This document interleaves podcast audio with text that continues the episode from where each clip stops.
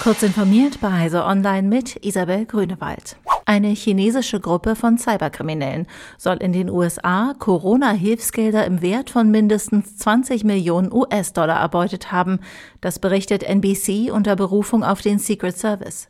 Demnach wurden solche betrügerischen Machenschaften in mehr als einem Dutzend Bundesstaaten gefunden. Beim Secret Service geht man aber davon aus, dass es sich lediglich um die Spitze des Eisbergs handelt. Demnach handelt es sich um eine vom Staat gestützte Gruppe, die normalerweise Spionageoperationen durchführe. Auch wenn staatliche Stellen in China den Diebstahl nicht beauftragt, sondern nur toleriert hätten, handle es sich um eine bedrohliche Entwicklung, zitiert NBC einen ungenannten Staatsbediensteten. In Versailles nahe Paris wurde ein Krankenhaus am Wochenende Opfer einer Cyberattacke.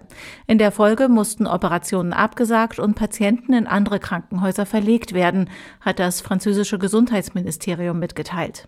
Aber die Einrichtung mache alles Erdenkliche, um die ambulanten Dienste und Beratungen aufrechtzuerhalten und weiter anzubieten. So musste zusätzliches Personal in die Intensivstation einberufen werden, da die Maschinen zwar noch funktionieren, jedoch mehr Menschen zur Beobachtung der Monitore nötig seien, da diese nicht mehr im Netzwerk bereitstünden.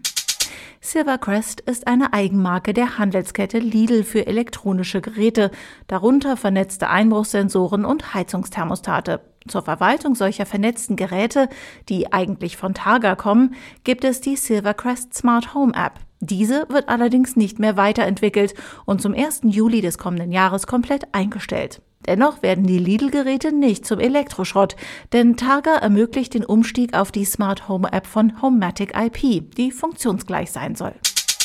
Der Bau des größten wissenschaftlichen Instruments der Welt, des Square Kilometer Array Observatory, hat nach 18 Monaten Vorbereitung begonnen. Das Observatorium wird ein Verbund aus über 130.000 Radioantennen, rund 200 davon in Südafrika, der Rest in der Wüste Westaustraliens.